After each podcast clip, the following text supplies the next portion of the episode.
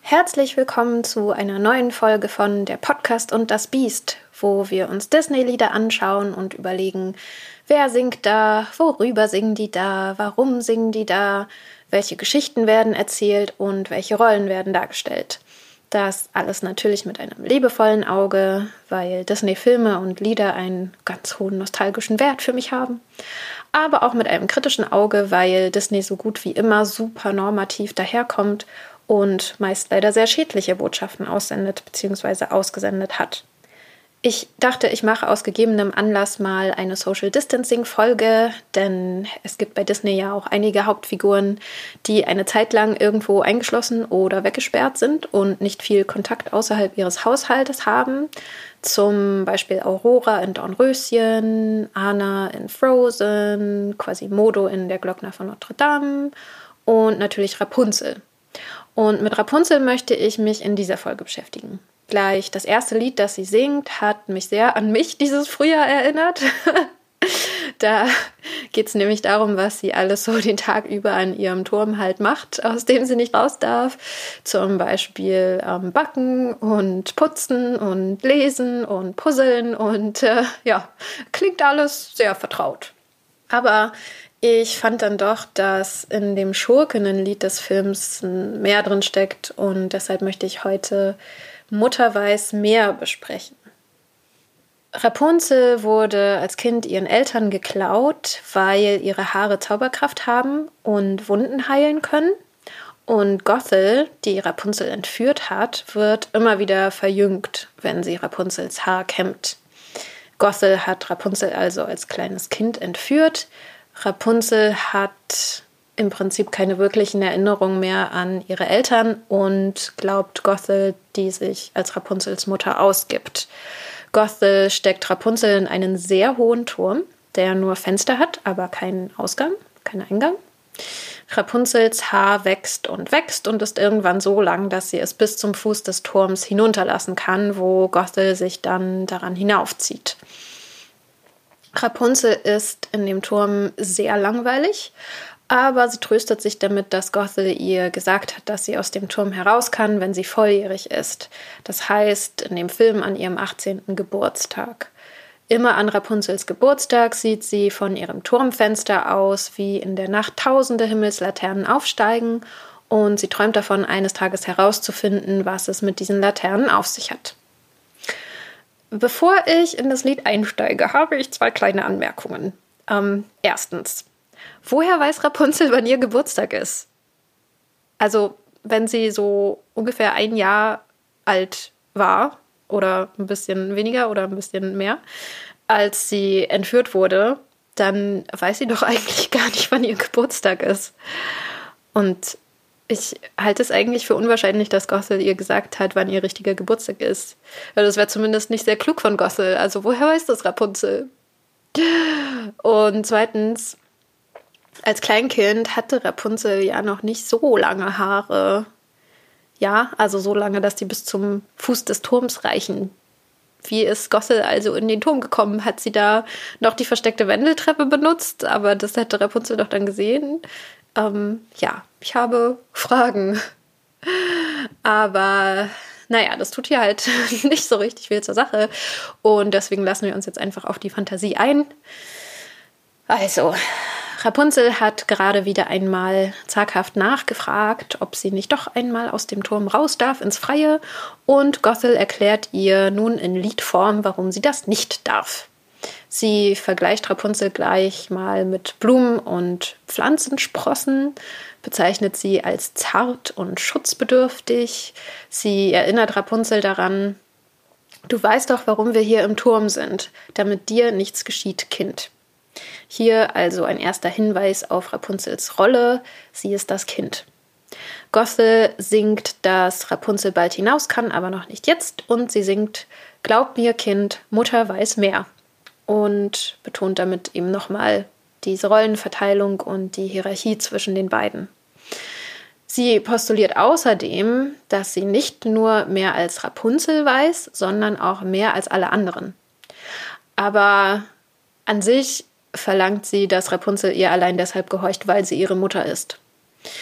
Dann behauptet sie auch, dass Rapunzel in der Welt draußen alleine wäre und niemanden hätte, wohingegen sie im Turm eben Gothel hat und nicht alleine ist. Und äh, jetzt kommt eine ganz wunderschöne Aufzählung aller Gefahren, die in der Welt draußen auf Rapunzel warten. Nämlich Raufbolde, Diebe, giftiger Efeu, Treibsand, Kannibalen, Schlangen, die Pest, große Käfer, finde ich ähm, eine ernstzunehmende Gefahr, und Männer mit spitzen Zähnen.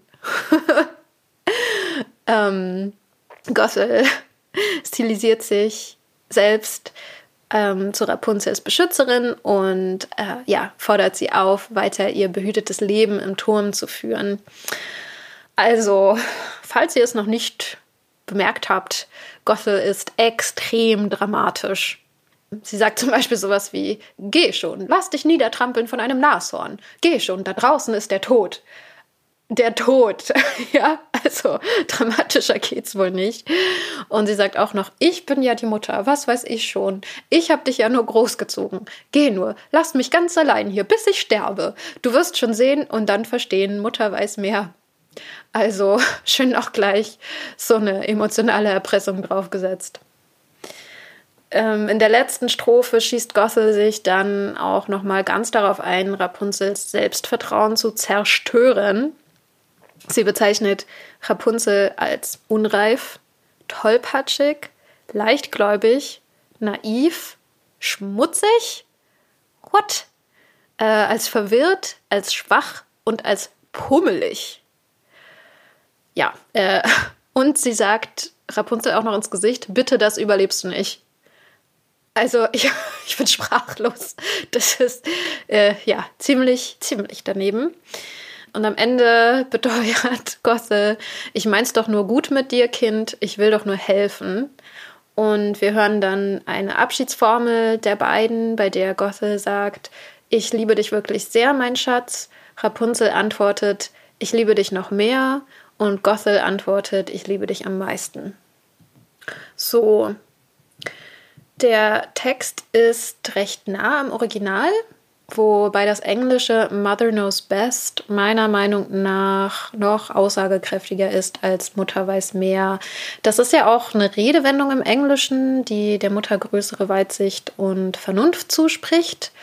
Also wenn das Kind etwas tun will und vielleicht nicht ganz so absehen kann, was die Konsequenzen davon sind, dann bedeutet Mother Knows Best, dass die Mutter eben diese Konsequenzen vorhersehen kann und dem Kind dementsprechend verbietet oder jedenfalls davon abrät zu tun, was es tun will.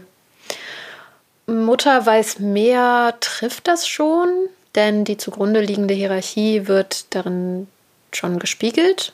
Eine Mutter weiß mehr als ihr Kind. Aber ich finde, es trifft nicht so ganz diesen Aspekt der Ausschließlichkeit von Mother knows best. Also, dass es niemanden gibt, der über die Belange eines Kindes besser Bescheid weiß als dessen Mutter. Wir haben das zwar an einer Stelle, Mutter weiß mehr, mehr als alle anderen, singt sie da. Aber das ist eben nur einmal im ganzen Lied und im Englischen ist es ja der Refrain, also das kommt die ganze Zeit, ne? Mother knows best, Mother knows best, Mother knows best. Unabhängig davon, wie wir dieser Aussage persönlich so gegenüberstehen, also dass es niemanden gibt, der über die Belange eines Kindes besser Bescheid weiß als dessen Mutter, ist das auf jeden Fall treffend für Gothels Haltung und Intention Rapunzel gegenüber. Und ja, ich finde, das bringt es eben noch ein bisschen feiner auf den Punkt als Mutter weiß mehr als in der Übersetzung. Ganz am Ende des Lieds finde ich es im Original auch noch mal ein bisschen eindringlicher als in der Übersetzung. Da singt Gothel nämlich Don't forget it, you'll regret it. Also eine Drohung, dass Rapunzel es bereuen wird, wenn sie nicht auf Gothel hört. Im Deutschen singt sie da Kind, vergiss nicht meine Weitsicht. Und ja, das, das klingt eben nicht so bedrohlich. Das ist mehr so ein, du weißt doch, ich bin schlau. Und nicht so ein, dir werden schlimme Dinge passieren, wenn du nicht auf mich hörst. Aber ansonsten ist es eine wirklich sehr nahe Übersetzung und ja, ich stelle mir das für die jeweiligen ÜbersetzerInnen immer sehr befriedigend vor, wenn das klappt. Ähm, in unserem Fall war das ein alter Bekannter, aus der letzten Folge, nämlich Thomas Amper. Ich glaube, ich habe jetzt auch verstanden, wer was macht. Also, wenn jemand das Dialogbuch schreibt und die Dialogregie führt, dann geht es dabei um die Dialoge. Das ist irgendwie logisch, ne? Und äh, die musikalische Leitung bzw. Bearbeitung der Lieder umfasst dann auch die Übersetzung der Songtexte. So habe ich mir das erklärt. Das ist ab jetzt meine Arbeitshypothese. Also, Thomas Amper, den wir von Moana kennen, von Vajana Moana, als Chief Tui, der das wunderbare Kokosnusslied gesungen hat, der beglückt uns auch hier wieder mit schmissigen Liedtexten. Ich möchte aber trotzdem erwähnen, dass das deutsche Dialogbuch für Rapunzel von Katrin Fröhlich verfasst wurde. Einfach weil das leider auch ein Bereich ist, in dem wenig Frauen vorgelassen werden. Also Shoutout zu Katrin Fröhlich. Tolle Arbeit. Die Musik komponiert hat Alan Menken, ein Disney-Urgestein, der uns auch die Musik gebracht hat von Ariel, Die Schöne und das Biest, Aladdin, Pocahontas, Der Glöckner von Notre Dame und Hercules. Dann zwischendurch auch mal Rocky 5 und Captain America und jetzt wieder die Musik zu den Neuverfilmungen von Die Schöne und das Biest und Aladdin. Und er ist auch angegeben als Komponist für die beiden zukünftigen Projekte Ariel und Der Glöckner von Notre Dame. Der Glöckner von Notre Dame! Ich sterbe! Ah! Puh, okay. Zurück zu unserem Lied. Ich freue mich, freue mich wirklich sehr auf eine neue, neue Verfilmung von der Glöckner von Notre Dame. Aber Fokus. Ähm, Rapunzel. Die Regisseure hatten sich von Mencken und dem Originaltexter Glenn Slater ganz explizit ein eher Standard-Musiktheaterstück gewünscht, das einen schärferen Kontrast zu den sonstigen eher poppigen Liedern des Films schafft. Und ja, ich würde sagen, sie haben auch genau das bekommen.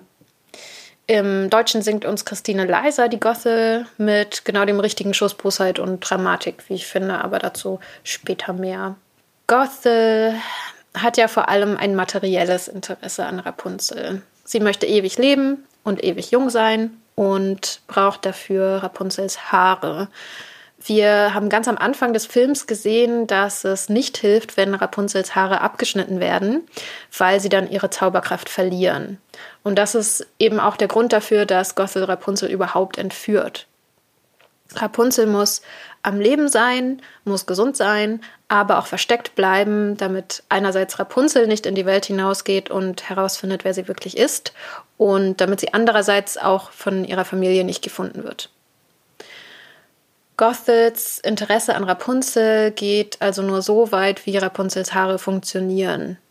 Wir sehen im ganzen Film, wie herablassend Gothel Rapunzel behandelt, wie sie sich über sie lustig macht, wie sie sie nicht ernst nimmt und wie sie sie herumkommandiert. Gothel behandelt Rapunzel nicht als eigenständiges menschliches Wesen, nicht als, als Person, sondern wie ein kleines Kind, das Gothel immer nur Ärger macht.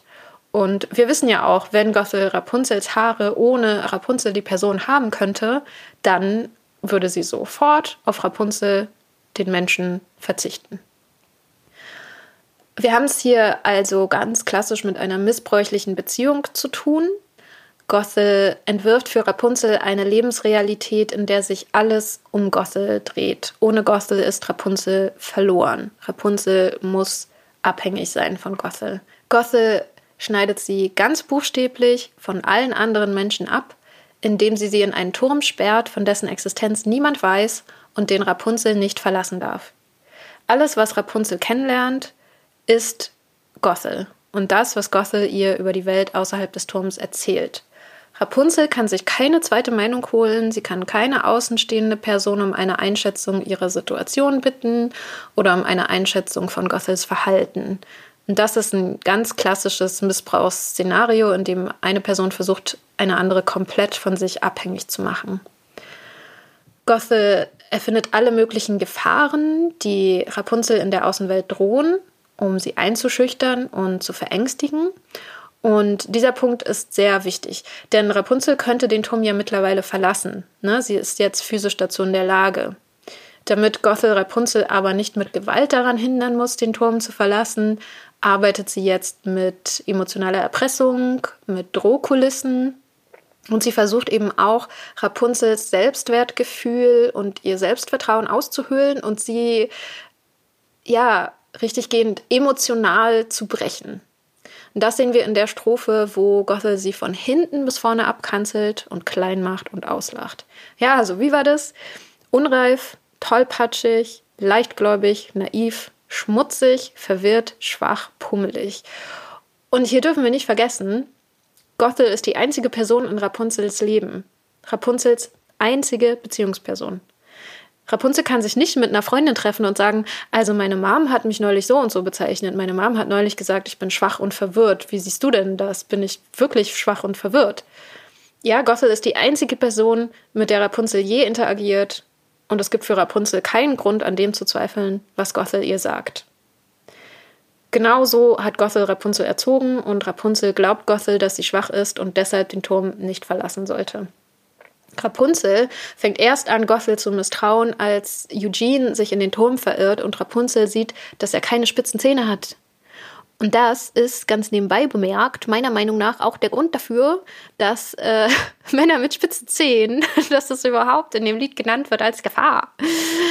Damit da sozusagen die ersten, der erste Zweifel so geweckt wird in Rapunzel an dem, was Gothel so sagt.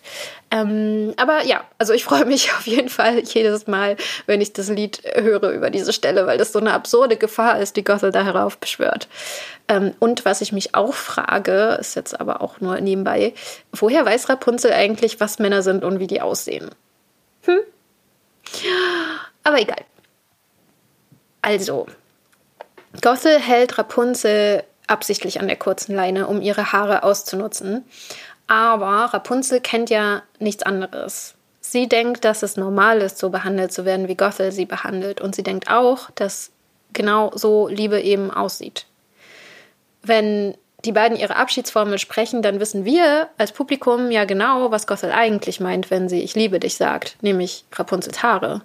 Ähm, und wenn wir uns nachher noch die Bilder anschauen, dann spricht Gothel sogar direkt zu den Haaren, wenn sie Ich liebe dich am meisten sagt. Achtet mal drauf. Aber ich bin der Meinung, es ist nicht abwegig davon auszugehen, dass Rapunzel Gothel wirklich liebt. Also als Person. Und deshalb Gothels Verhalten ihr selbst gegenüber als normal und wahrscheinlich auch als gerechtfertigt sieht. Ich habe ein bisschen überlegt, ob es nicht auch wahrscheinlich ist, dass Gothel im Laufe der Jahre, ähm, und das sind immerhin um die 17 Jahre, tatsächlich sowas wie mütterliche Gefühle für Rapunzel entwickelt. Sie weiß ja zum Beispiel, was Rapunzel gern isst und bringt ihr das mit und sie bringt Rapunzel Farbe zum Malen und Bücher zum Lesen und so. Aber der Film macht uns eigentlich von Anfang an klar, dass Gothel Rapunzel nicht für voll nimmt und sie ständig genervt ist von ihr und dass Gothel bestimmte Dinge für Rapunzel auch nur im Austausch gegen Rapunzels Fügsamkeit tut. Zum Beispiel macht sie sich auf den Weg, um Rapunzel eine bestimmte Farbe zu organisieren, was relativ lang dauern wird, aber nur weil Rapunzel verspricht, dann nie wieder darum zu bitten, den Turm verlassen zu dürfen. Rapunzel wird von Gothel also nicht um ihrer selbst willen geliebt, sondern nur, wenn sie tut, was Gothel von ihr verlangt. Das heißt, diese Liebe ist an Bedingungen geknüpft, die ist nicht bedingungslos. Und wir als Publikum wissen ja auch, dass Gothel Rapunzel die Person überhaupt nicht liebt. Aber Rapunzel weiß das nicht, weil Gothel sie eben nach Strich und Faden manipuliert. Diese Manipulation sehen wir nicht nur darin, dass Rapunzel nur geliebt wird, wenn sie gehorsam ist, sondern wir sehen das auch in den ganzen Sticheleien von Gothel, die sie dann sofort entschuldigt mit das war doch nicht so gemeint, das war doch nicht ernst gemeint, das war ein Scherz. Es gibt so eine Szene zum Beispiel, da versucht Rapunzel ihren Mut zusammenzunehmen und Gothel zu fragen, ob sie den Turm verlassen darf. Und sie redet ein bisschen drum herum, weil sie nervös ist. Und Gothel unterbricht sie relativ schnell und sagt so, okay, okay, Rapunzel, bitte hör mit dem Geprappel auf. Ich kann es nicht leiden, wenn du prappelst, bla bla bla bla bla bla bla. Nervtötend ist das. Und dann setzt sie im gleichen Atemzug hinzu. Sie holt nicht mal Luft. Ich nehme dich doch nur hoch. Du bist wunderbar. Ich liebe dich furchtbar, Schatz. Und das ist so widersprüchlich. Das kann Rapunzel ja nur verwirren. Vor allem, weil der Film es für uns sehr offensichtlich macht, dass Gothel natürlich alles das genau so meint, wie sie es sagt, bevor sie sich dann entschuldigt dafür. Und Rapunzel hat das Gefühl auch, aber eben weil Gothel dann das alles wieder zurücknimmt, kann sie halt nicht sagen, äh, okay, sollen wir darüber reden? Hast du irgendwie, stört dich was?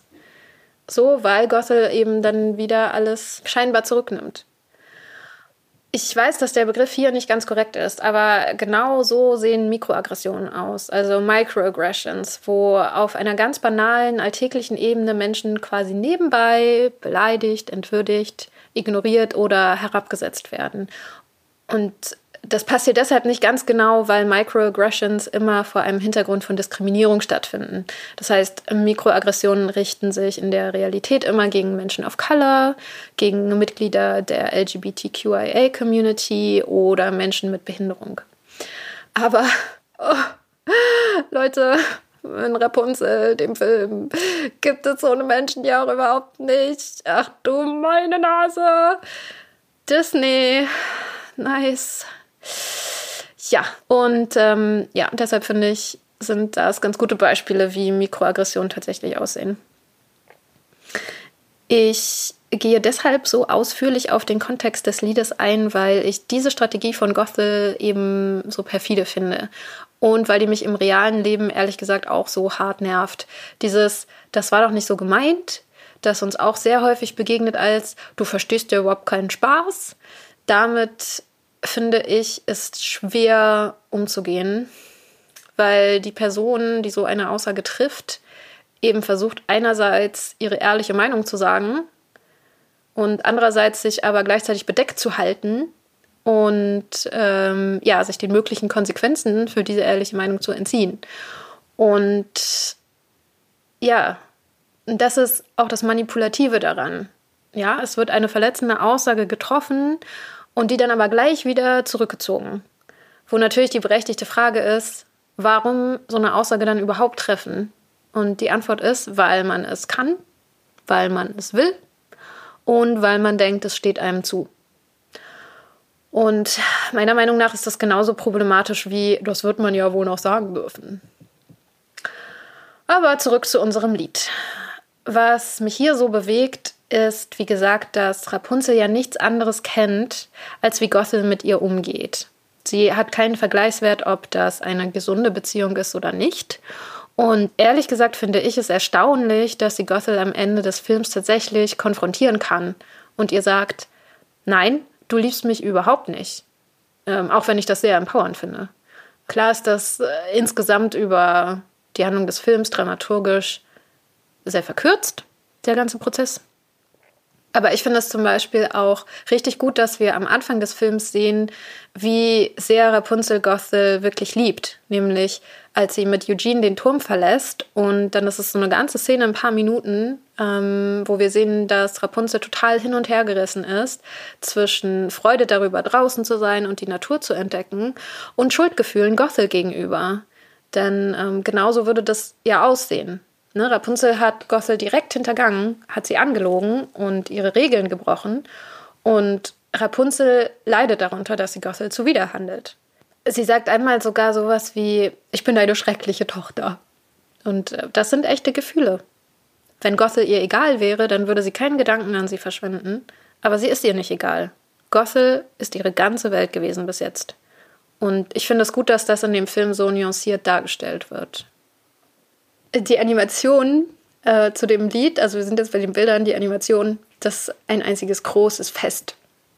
Das ist ja, das Lied ist eine große Drohgebärde von Gothel und wir haben ja auch schon gehört, dass es eine Broadway-Nummer sein soll und das haben wir in den Bildern auch. Ne? Da gibt es einfach mal äh, Spotlights und Theatereffekte und sowas. Aber wir haben das auch gesanglich, denn Christine Leiser, die geht da so richtig rein und es ist eine, eine große Freude, äh, meine Lieblingsstellen ähm, sind einmal, da singt sie, da draußen bist du ganz allein und dieses allein, das ist so richtig schön überdreht, so total dramatisch. Und dann äh, singt sie auch, mach kein Drama, bleib bei Mama. Was ja an sich schon mal eine sehr schöne Zeile ist. Und dann kommt aber so ein Mutter danach. Das macht mich sehr froh. Das ist ein Mutter. Das ist ganz großartig. Und ganz zum Schluss, ähm, nachdem sie. Äh, nachdem sie Rapunzel so fertig gemacht hat, verlässt sie den Turm und ruft so Tschüss. Und das passt auch so so richtig gut rein und es bringt mich jedes Mal wieder zum Lachen. So, auch jetzt, das ist ganz, ganz toll. Ähm, in den Bildern haben wir auch nochmal eine Manifestation der Hierarchie zwischen den beiden. Also Gothel tätschelt mehrmals Rapunzels Kopf, was anzeigt, dass sich Gothel über Rapunzel stellt. Dann gibt es auch Momente, in denen Rapunzel sich schutzsuchend in Gothels Arme wirft. Und ja, Gothel singt auch mal ganz direkt Rapunzels Haare an und streichelt die Haare. Also es wird uns als Publikum schon sehr, sehr deutlich gemacht, dass die Haare das sind, was Gothel an Rapunzel eigentlich liebt. Eins meiner Lieblingsbilder ist auch, als Rapunzel sich in einem Berg ihrer eigenen Haare versteckt und da dann so ängstlich draus hervorlinst. Ähm, schaut euch den Clip mal an, der ist nicht so lang und macht aber wirklich, wirklich gute Laune. Versprochen. Ja, und damit sind wir jetzt auch schon bei den Genderfragen angelangt. Probier's mal mit Genderkritik. Hier schauen wir uns ja immer an, was passiert, wenn wir unsere Charaktere nach Disneys binärem Verständnis von Geschlecht einmal komplett umdrehen. Also Disney sagt, es gibt nur Frauen und Männer, nichts dazwischen und nichts daneben. Und ähm, wir fragen uns, was passiert, wenn wir das einmal vertauschen. Ich würde sagen, wenn wir Gothel zu einem Mann machen, dann haben wir eine Situation, die wir leider aus der Realität auch kennen.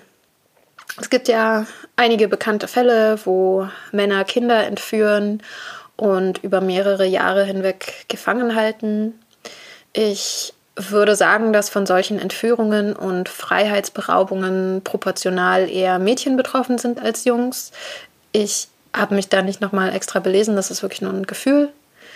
Ähm, das heißt, wenn wir Rapunzel als jungen Mann betrachten, dann ergibt sich für mich ein Bild, dem ich so in der Realität weniger häufig begegne. Also ich würde sagen, Gothel als Mann ist uns als Bild leider sehr bekannt, Rapunzel als junger Mann eher weniger. Kinder sind generell in einer gesellschaftlich schwachen Position und da pflicht sich dann die geschlechtsbezogene Diskriminierung mit ein. Das heißt, weiblich gelesene Kinder sind in diesem Sinne doppelter Gefährdung ausgesetzt. So, ja, schaut euch bitte, bitte den Filmausschnitt an. Das hebt wirklich die Stimmung. Ähm, überhaupt ist der Film auch nicht der schlechteste im Disney-Kanon. Ich finde, hier werden ganz zarte kleine Schritte in die richtige Richtung gemacht. Also nicht so Moana-Style, ne, ganze Grenzen niedergerissen, aber immerhin. Ähm, es gibt zwar eine Romanze, aber die bringt Rapunzel nicht von ihrem eigentlichen Ziel ab. Und der zentrale Konflikt des Films, zumindest so wie ich das lese, ist eben die Beziehungsklärung zwischen Rapunzel und Gothel und Rapunzels Emanzipation von dieser toxischen Beziehung. Und äh, ja, wo Disney-Prinzessinnen sonst ja eher dazu tendieren, gar keine Mütter zu haben, hat Rapunzel hier einfach mal zwei. Yay, Fortschritt. Genau. Also, dann hören wir uns beim nächsten Mal. Ciao. wah, wah, wah, wah, wah, wah, wah, wah, wah, wah, wah.